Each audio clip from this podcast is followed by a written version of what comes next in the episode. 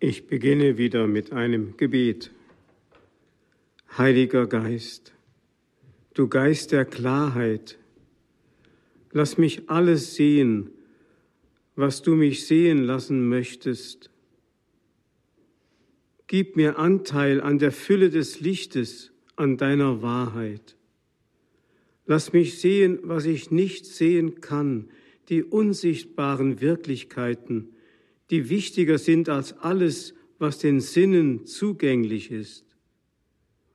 Lass mich alles sehen, was du mir zeigen möchtest, den Weg, den ich gehen, die schwierigen Entscheidungen, die ich treffen soll. Lass mich sehen, was ich zu wissen glaube und nicht weiß, vor allem die Wahrheit Gottes und die Wahrheit Christi. Lass mich sehen, was ich sehen müsste und was meine Vorurteile mir verborgen halten, die Wahrheit über meine Fehler und Schwächen. Lass mich sehen, was ich sehen könnte und bis jetzt nicht bemerkt habe, die schreiende Not, an der ich blind vorübergehe. Lass mich das, was ich nur undeutlich erkenne, vollständig sehen, besonders die göttliche Güte und die Tiefe des göttlichen Reichtums. Lass mich sehen, was du siehst, die Schönheit und die Unendlichkeit Gottes. Amen. Im Namen des Vaters und des Sohnes und des Heiligen Geistes. Amen.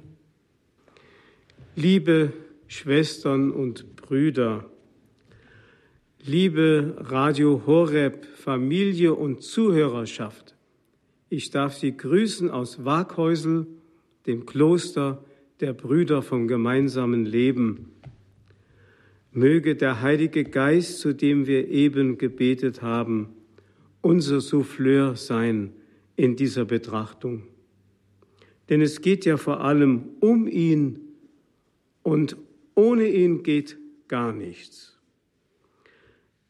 Ich habe zu Anfang unserer Exerzitien gesagt, im Grunde ist die Einführung in das Christentum, also die Grundkatechese des Glaubens, nichts anderes als das, was eine kurze und eine intensive Zusammenfassung im vierten eucharistischen Hochgebet findet, wir haben heute Morgen über Jesus Christus nachgedacht, den Arzt, der gekommen ist, um zu heilen, was verwundet ist.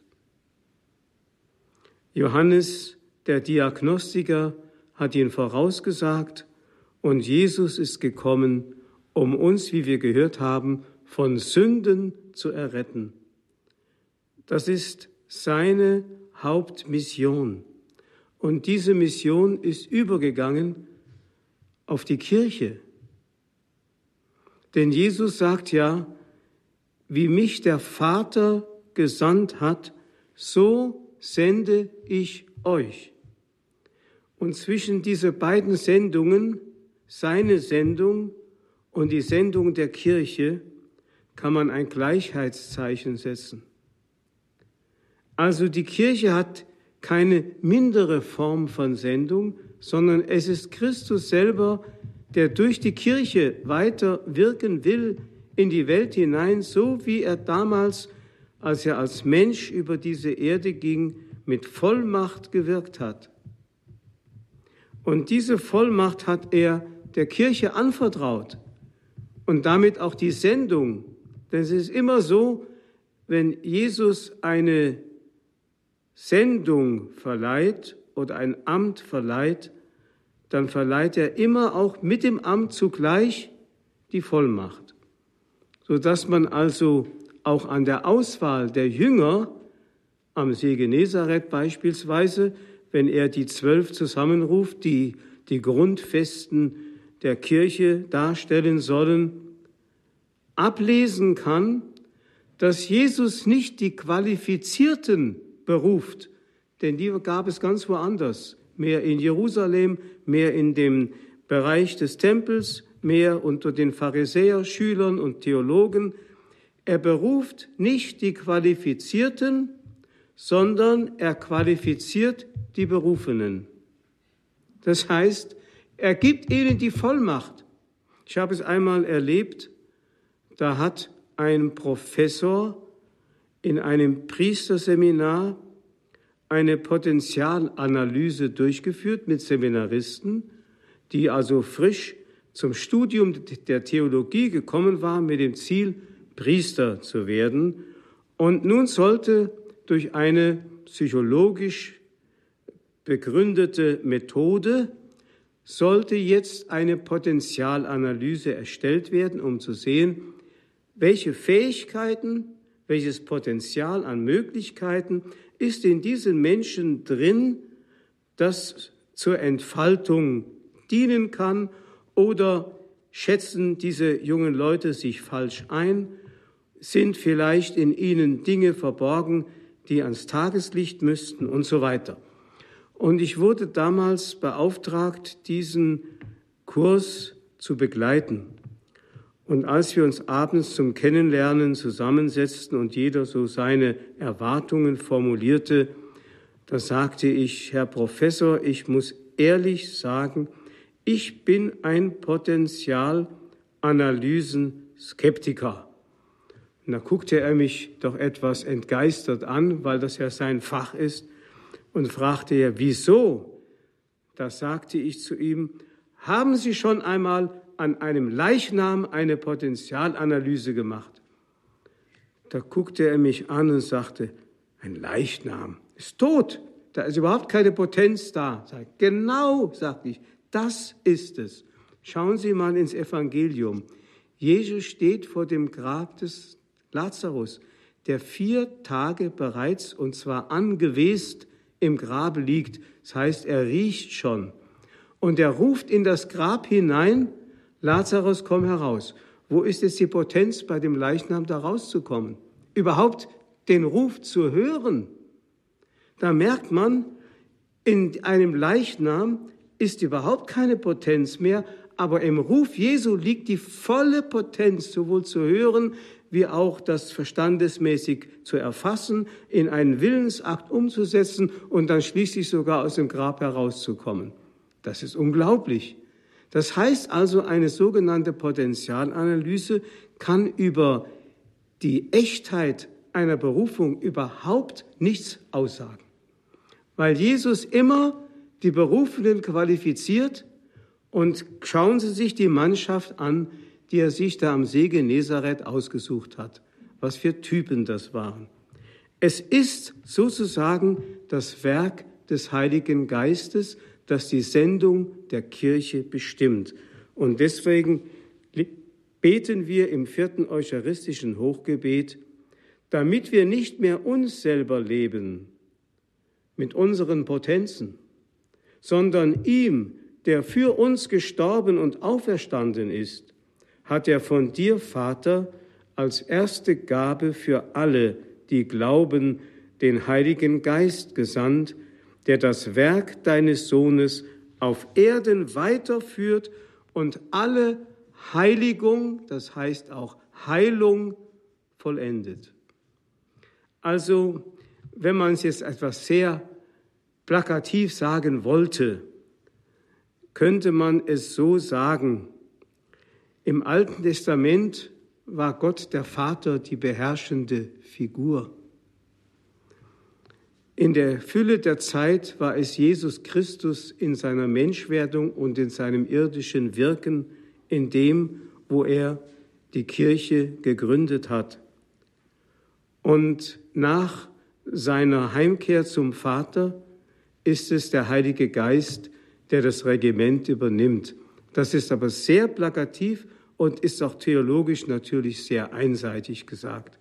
Denn es ist immer und alles das Werk des dreifaltigen Gottes. Das wissen wir.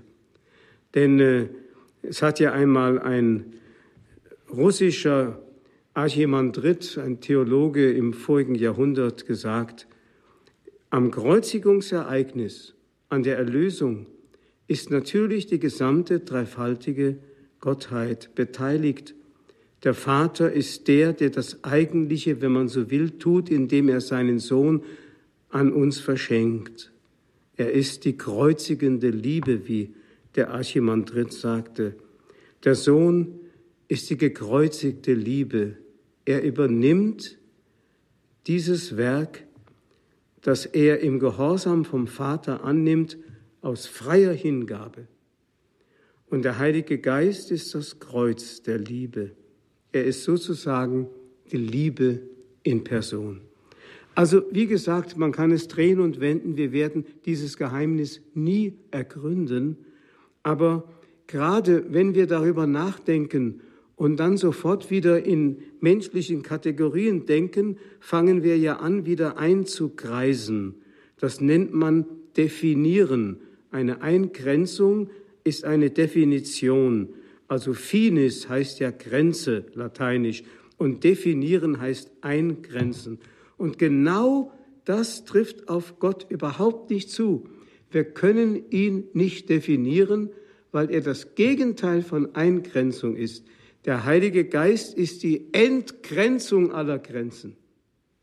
Er geht über alle Grenzen sowohl des Vorstellbaren wie des Machbaren weit hinaus, weit hinaus. Also wenn der Engel Gabriel zu Maria sagt, bei Gott ist kein Ding unmöglich, dann will er das genau sagen. Dass also der Heilige Geist, der ja kommen sollte über Maria und der und Maria, der die Frucht des Heiligen Geistes in ihrem Leibe tragen und der Welt schenken sollte, er ist es also, der diese wunderbaren Dinge bewirkt, die die Kirche ausmachen. Es gibt dieses Meditationsbild von Bruder Klaus, das Sie vielleicht kennen, das in Sachsen aufbewahrt wird. Das sind sechs Medaillons und auf drei Medaillons sind dargestellt die dreifaltigen Gestalten. Links oben der Vater als der Schöpfer, rechts oben Christus, der Sohn Gottes als Erlöser und unten der Heilige Geist als die Seele der Kirche. Und allen drei göttlichen Personen sind Werke der Barmherzigkeit zugeordnet, also der Schöpfung und dem Schöpfer Brot und Wein, die Früchte der Erde und der menschlichen Arbeit und damit eben das Werk der Barmherzigkeit, hungrige Speisen und durstige Tränken. Christus, dem Erlöser, der nackt am Kreuz hängt, ist zugeordnet das Werk der Barmherzigkeit, nackte Bekleiden. Und dem Heiligen Geist ist zugeordnet, in einem Symbol sichtbar an zwei Krücken, die da liegen, die Heilung der Kranken. Er ist die Salbung, so wie, sie auch, wie, wie er auch oft genannt wird, die Heilung der Kranken. Das heißt, die Heilung und die Heiligung, beides sind Werke des Heiligen Geistes. Denn er ist es, der, der das Zertrennte wieder zusammenfügt und das Verwundete heilt, wie es ja in dem wunderschönen pfingstlichen Hymnus heißt, Veni Sancte Spiritus, da heißt es Sana quod est sautium, also heile, was verwundet ist, oder anders, heile du, wo Krankheit quält. Das ist die Aufgabe des Heiligen Geistes, unter anderem natürlich. Wir wissen ja, Jesus hat den Heiligen Geist verheißen, gewissermaßen als seinen Testamentsvollstrecker, der also das Werk Jesu auf Erden weiterführt und, wie wir gehört haben, alle Heilung und alle Heiligung vollendet. Jesus sagt in seinen Abschiedsreden, das ist bei Johannes in den Kapiteln 15 und 16, ich sage euch die Wahrheit. Es ist gut für euch, dass ich fortgehe.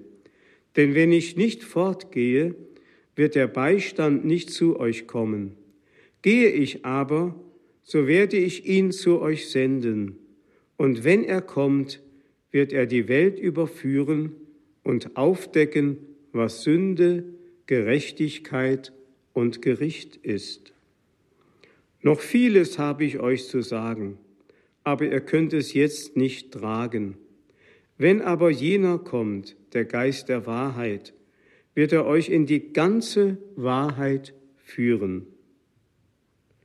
Denn er wird nicht aus sich selbst herausreden, sondern er wird sagen, was er hört und euch verkünden, was kommen wird. Er wird mich verherrlichen, denn er wird von dem, was mein ist, nehmen und euch verkünden. Alles, was der Vater hat, ist mein. Darum habe ich gesagt, er nimmt von dem, was mein ist, und wird es euch verkünden. Und schließlich, das habe ich euch gesagt, während ich noch bei euch bin. Der Beistand aber, der Heilige Geist, den der Vater in meinem Namen senden wird, der wird euch alles lehren und euch an alles erinnern, was ich euch gesagt habe. Das ist die große Frage der Jünger Jesu gewesen.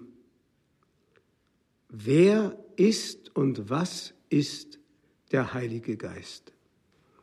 Sie sind also von Jesus zunächst einmal alleine gelassen, auf sich selbst gestellt. Er wird sie verlassen, sagt aber keine Angst, der Tröster, der Heilige Geist, der wird vollen Ersatz bieten. Er wird vollen Ersatz bieten. Sie konnten sich das nicht vorstellen, was das ist. Aber Sie wissen, er hat vor seiner Auffahrt zum Vater, hat er den Jüngern den Befehl gegeben, geht hinaus in alle Welt und verkündet das Evangelium allen Geschöpfen, heißt es sogar an einer Stelle. Deswegen hat Giotto in Assisi unter dieser Szene der Himmelfahrt Jesu die Vogelpredigt des heiligen Franz von Assisi gemalt, um zu zeigen, hier wird der Befehl Jesu ausgeübt, nicht nur den Menschen das Evangelium verkündet, sondern allen Geschöpfen, auch den Vögeln. Ja, denn die ganze Schöpfung leidet ja unter dieser furchtbaren Urkatastrophe, von der ich sprach, liegt in Wehen, wie der heilige Paulus sagt, und wartet auf die volle Wiederherstellung der Kindschaft Gottes. Das ist Werk des Heiligen Geistes, aber sie wissen nicht, was das ist und wie das geht. Aber es ist ja bekannt aus der Apostelgeschichte, dass unter den Jüngern, denen Jesus zunächst den Auftrag gibt, zusammenzubleiben, bis das Geistereignis erfolgt sei, unter den Jüngern ist Maria, Expertin des Heiligen Geistes. Sie hatte einmal einen Auftrag bekommen oder eine Berufung zugesprochen bekommen, die für sie genauso rätselhaft war, wie für die Jünger hinauszugehen und das Evangelium allen Völkern und Geschöpfen zu verkünden nämlich sie sollte Mutter des Messias werden, dessen, dessen Herrschaft kein Ende haben sollte. Und Maria hat die Frage gestellt, wie soll das geschehen? Diese Frage war keine Frage im Sinne des Zweifels, sondern eine, Sinn, eine Frage im Sinn des Gehorsams. Sie wollte ja alles tun, was Gott von ihr verlangte, wusste aber nicht, wie dieses Kind zusammen zustande kommen sollte, da sie ja zunächst mit einem Mann noch keine Gemeinschaft hatte. Und da gab der Engel ihr die Antwort, der Heilige Geist wird dich überschatten. Der Heilige Geist ist die Antwort. Also Maria in ihrer, ich will mal sagen, Aporie, Ausweglosigkeit, bekommt diese Antwort, der Heilige Geist.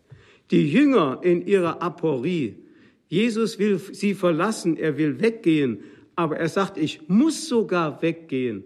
Aber ihr werdet den Heiligen Geist empfangen. Er wird euch in alle Wahrheit einführen. Er wird euch an alles erinnern.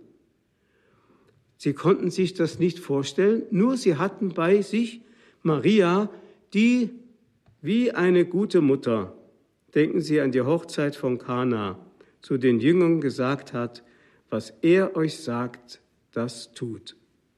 Sie wusste, dass das Wirken des Heiligen Geistes das Unmögliche möglich macht, zumindest das Menschenunmögliche möglich macht. Und dann ist es auch wirklich geschehen. Ja, der Heilige Geist wurde die Initialzündung für die Kirche, denn der Heilige Geist hat aus einer Organisation, die eine lose Zusammenfügung von irgendwelchen Männern war und Frauen, aus einer solchen organisierten, zusammengewürfelten Schar einen Organismus gemacht, einen lebendigen Leib mit Gliedern zusammengefügt. Von daher sprechen wir vom Corpus Christi Mysticum, also vom mystischen Leib Christi. Papst Pius XII. hat darüber 1943 eine Enzyklika geschrieben. Ich erinnere mich, als ich Student war, habe ich zwei Semester in den USA in St. Louis studiert und da haben wir ein ganzes Semester lang in Dogmatik diese Enzyklika von Pius XII. Stück für Stück gelesen vom mystischen Leib Christi.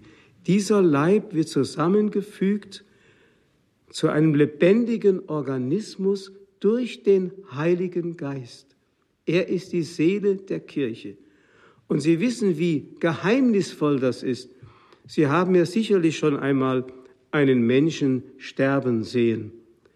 Und äh, da ist Ihnen sicherlich die Frage gekommen, was ist das auf einmal? Er macht den letzten Atemzug und von da an sind sozusagen die Glieder des Menschen keine Einheit mehr. Der Körper fängt an zu verwesen. Fünf Minuten vorher war er noch ein lebendiger Organismus und jetzt sind die einzelnen Teile sind nicht mehr zusammengefügt zu einem lebendigen etwas. Was ist da passiert? Die Ärzte können Ihnen darauf und kein Mediziner kann Ihnen darauf eine Antwort geben. Was ist das Geheimnis des Lebens? Nicht einmal das wissen wir. Nicht einmal das. Wir wissen nur, wenn der Mensch seinen letzten Atemzug getan hat und das Herz aufhört, seine Tätigkeit weiterzuführen, dann ist der Mensch tot. Aber was das Leben bewirkte, bleibt ein Geheimnis. Und was der Heilige Geist bewirkt, bleibt ein noch größeres Geheimnis. Aber er bewirkt Leben, er bewirkt Einheit, er bewirkt etwas Unglaubliches an Kraft. Der heilige Paulus spricht von Dynamis. Also wir denken sofort an Dynamit, Dynamis ist das griechische Wort für Kraft und Gewalt. Der Heilige Geist hat Sprengkraft. Er kann also ungeheure Dinge bewirken. Ja, er ist sozusagen die eigentliche Seele der Kirche. Man muss Folgendes bedenken. Es wird oft gesagt, das Christentum sei eine Buchreligion. Wir haben die Bibel, die Muslime haben ihren Koran und äh, die Inder haben ihre Weisheitsbücher. Aber das Christentum hat nicht mit einem Buch begonnen. Jesus hat nicht einen einzigen Buchstaben, von dem wir wüssten, geschrieben, obwohl er lesen und schreiben konnte. Er hat ja aus den Propheten in den Synagogen vorgelesen und er hat in den Sand geschrieben, wissen wir, als die Sünderin, die Ehebrecherin ihm vorgeführt wurde. Er hat aber nie einen Buchstaben geschrieben, von dem wir wüssten. Er hat uns keine Anweisungen hinterlassen, keine Dogmatik, keine Katechismus, kein Organisationsplan für die Gestaltung dessen, was wir hier auf der Erde vielleicht Kirche nennen, Einteilungen in Diözesen und Pfarreien oder ähnliches oder Ämter, ob es Kardinäle geben soll oder Bischöfe oder ja, wie sollte das alles sein? Gar nichts wusste man.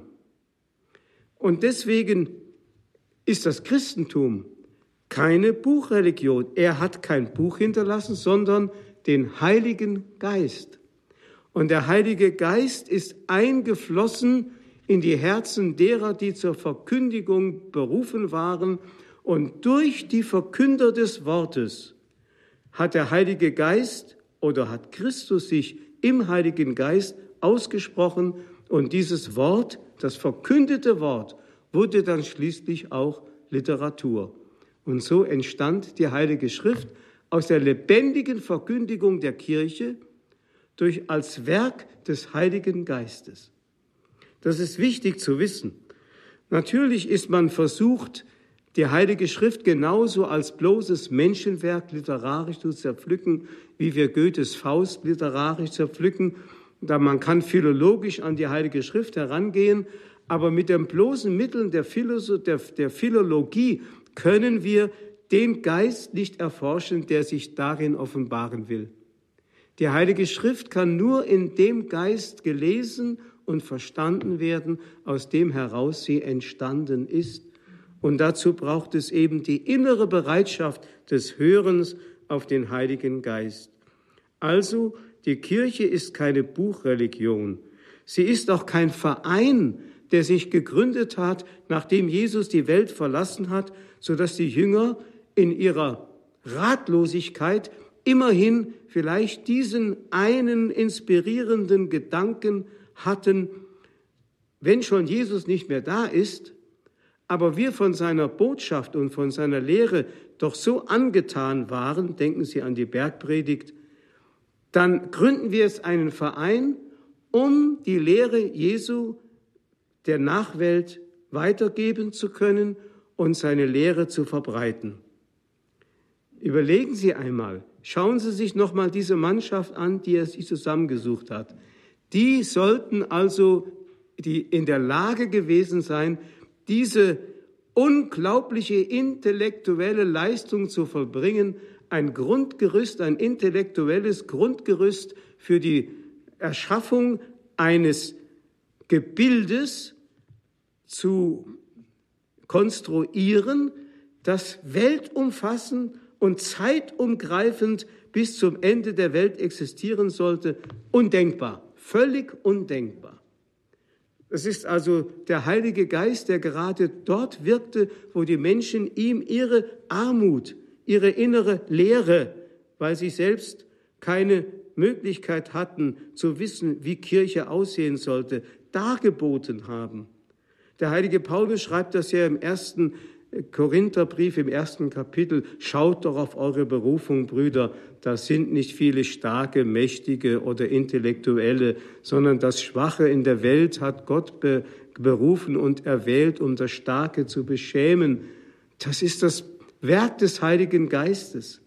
Deswegen hat auch die christliche Religion, die christliche Lehre Zugang vor allem bei den Menschen gefunden, die zu den Ärmsten der Armen gehören. Eigentlich hat das Christentum sich mehr in der Unterschicht der Gesellschaft ausgebreitet als in der intellektuellen Oberschicht. Hat natürlich auch die intellektuelle Oberschicht erreicht. Denken Sie an Augustinus, Hieronymus, Gregor den Großen und wie die Großen der Frühzeit der Kirche hießen. Also die Kirche ist kein Erinnerungsclub, von Jesus Nostalgikern, sondern ein lebendiger Organismus zusammengefügt durch den Heiligen Geist. Die Kirche ist auch nicht ein Verein, der Moral und Ethik verbreitet, etwa Menschenrechte verkündet und den Menschen ein besseres Leben äh, möglich macht. Oder es ist nicht so, dass die Kirche so etwas ist wie eine Monarchie, in der der Oberste befiehlt und die Unteren haben auszuüben, was geschieht, was zu geschehen hat, sondern es ist wirklich das Wesen der Kirche, der Organismus des Heiligen Geistes, von ihm zusammengefügt. Also wenn wir von Kirche reden, müssen wir zunächst vom Heiligen Geist sprechen und von dem, der sich als Haupt der Kirche offenbart hat, Jesus Christus. Er hat ja selber gesagt, ich bin der Weinstock, ihr seid die Rebzweige. In diesem Bild hat er die Kirche genauestens beschrieben. Sie ist ein Organismus und wir, die wir Teile dieses Organismus sein dürfen, wir können unserer Berufung nur gerecht werden, wenn wir ganz eng an diesen Organismus angebunden bleiben. Bleibet in mir, dann bleibe ich in euch, sagt Jesus, und getrennt von mir könnt ihr nichts vollbringen. Also der Heilige Geist ist und bleibt die Seele der Kirche und der Heilige Geist ist auch das Prinzip der Neuheit. Das heißt, die Kirche wird und kann sich immerzu erneuern in demselben Geist, in dem sie ihren Ursprung hat. Warum? Weil es in Gott keine Verschleißerscheinungen gibt. Gott altert nicht. Die Kirche, menschlich gesehen, kann altern, sofern sie von Menschen auf menschliche Weise regiert wird. Dann kann sie altern, dann wird sie langweilig, dann wird sie auch für Menschen unattraktiv. Aber durch den Heiligen Geist kann sie immerzu erneuert werden. Es ist sein Werk und Jesus hat diesem Werk Bestand verheißen bis zum Ende der Zeit. Man könnte also sagen, die Kirche, wie wollen wir sie benennen? Verein, Institution, all das passt nicht zu, da zusammen. Monarchie, Demokratie, auch die menschlichen sozialen Gebilde, die wir kennen, sind kein Modell für die Kirche. Die Kirche hat ihren Ursprung im Herzen Gottes. Also im Jenseitigen ist sie angesiedelt. Es heißt in einem Psalm, gepflanzt im Hause des Herrn, gedeihen sie in den Vorhöfen unseres Gottes gepflanzt im Hause des Herrn, das heißt im Herzen des himmlischen Vaters, hat die Kirche ihren Ursprung. Und in den Vorhöfen hier in der sichtbaren materiellen Welt kommt sie zur Entfaltung. Ich erinnere mich an einen Gefangenen, den ich einmal besuchte in seiner Zelle. Er war drogensüchtig und äh, in seiner Zelle sah es entsprechend aus. Also keine Ordnung, alles schmutzig, dreckig, verwahrlost. Aber auf dem Fensterbrett, vor dem vergitterten Fenster, hatte er einen Kaktus stehen. Und da sagte ich zu ihm, Sie haben ja einen Kaktus. Da sagte er zu mir, ja, Herr Pfarrer. Und wissen Sie, warum der Kaktus in der Wüste leben kann? Da sagte ich ja, warum? Wegen der inneren Frische, sagte er. Da habe ich gedacht, der Mann hat es begriffen. Das hat sich mir eingeprägt. Wegen der inneren Frische. Wie kann die Kirche in dieser Welt existieren? Wegen der inneren Frische.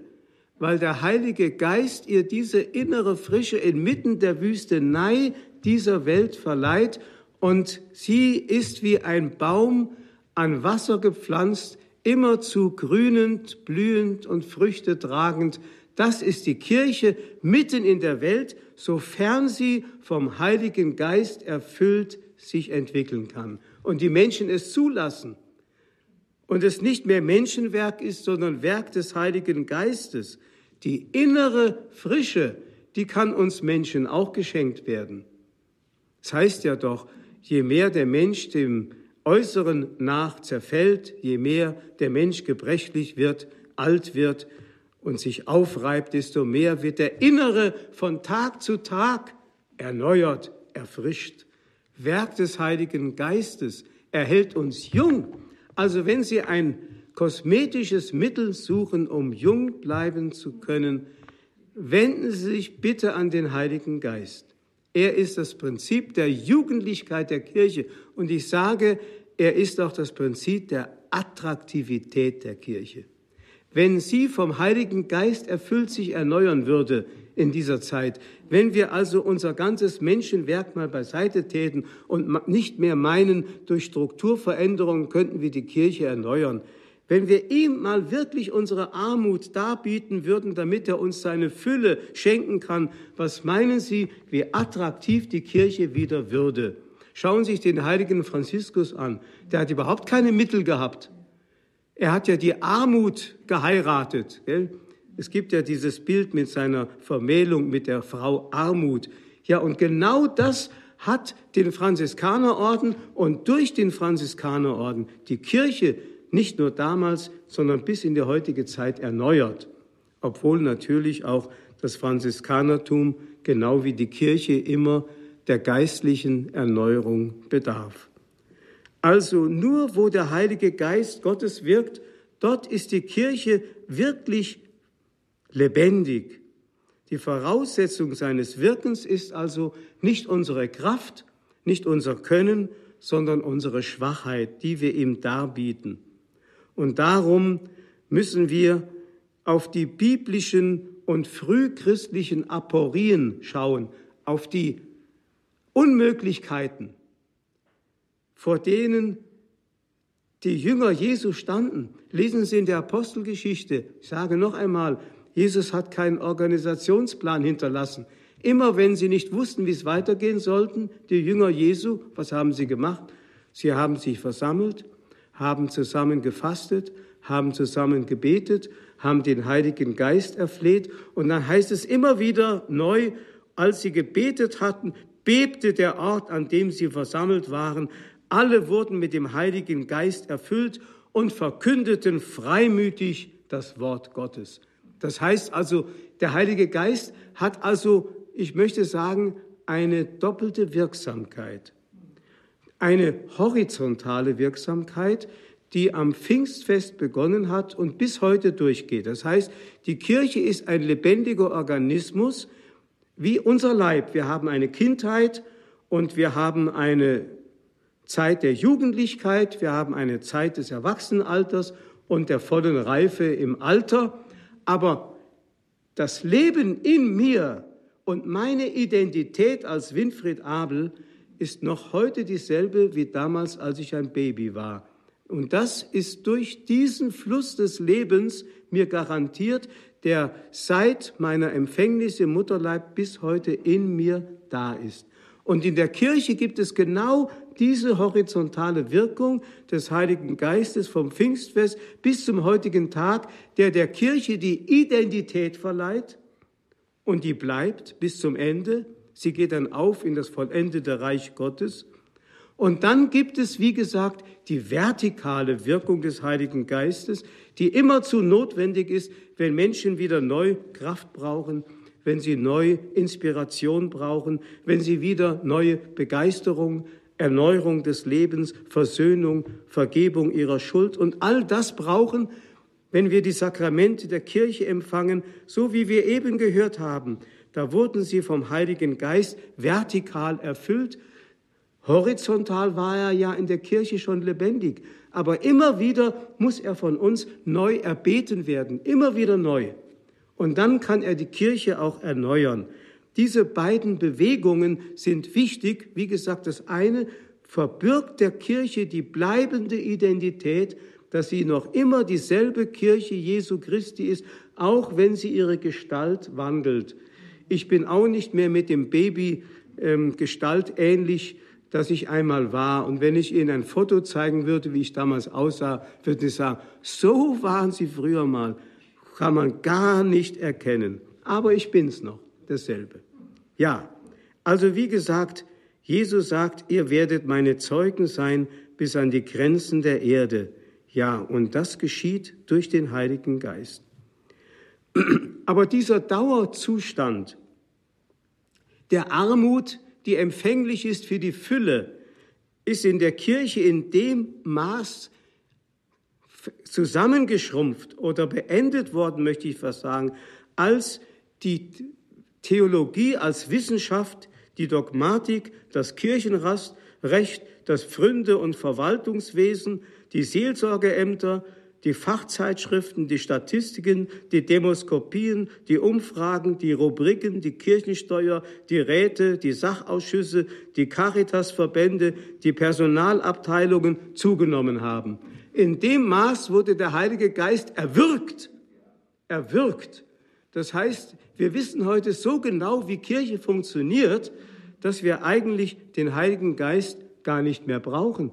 Ich habe das einmal gesagt bei einem Kongress Freude am Glauben. Da saß mir auch der Bischof von Fulda zu Füßen.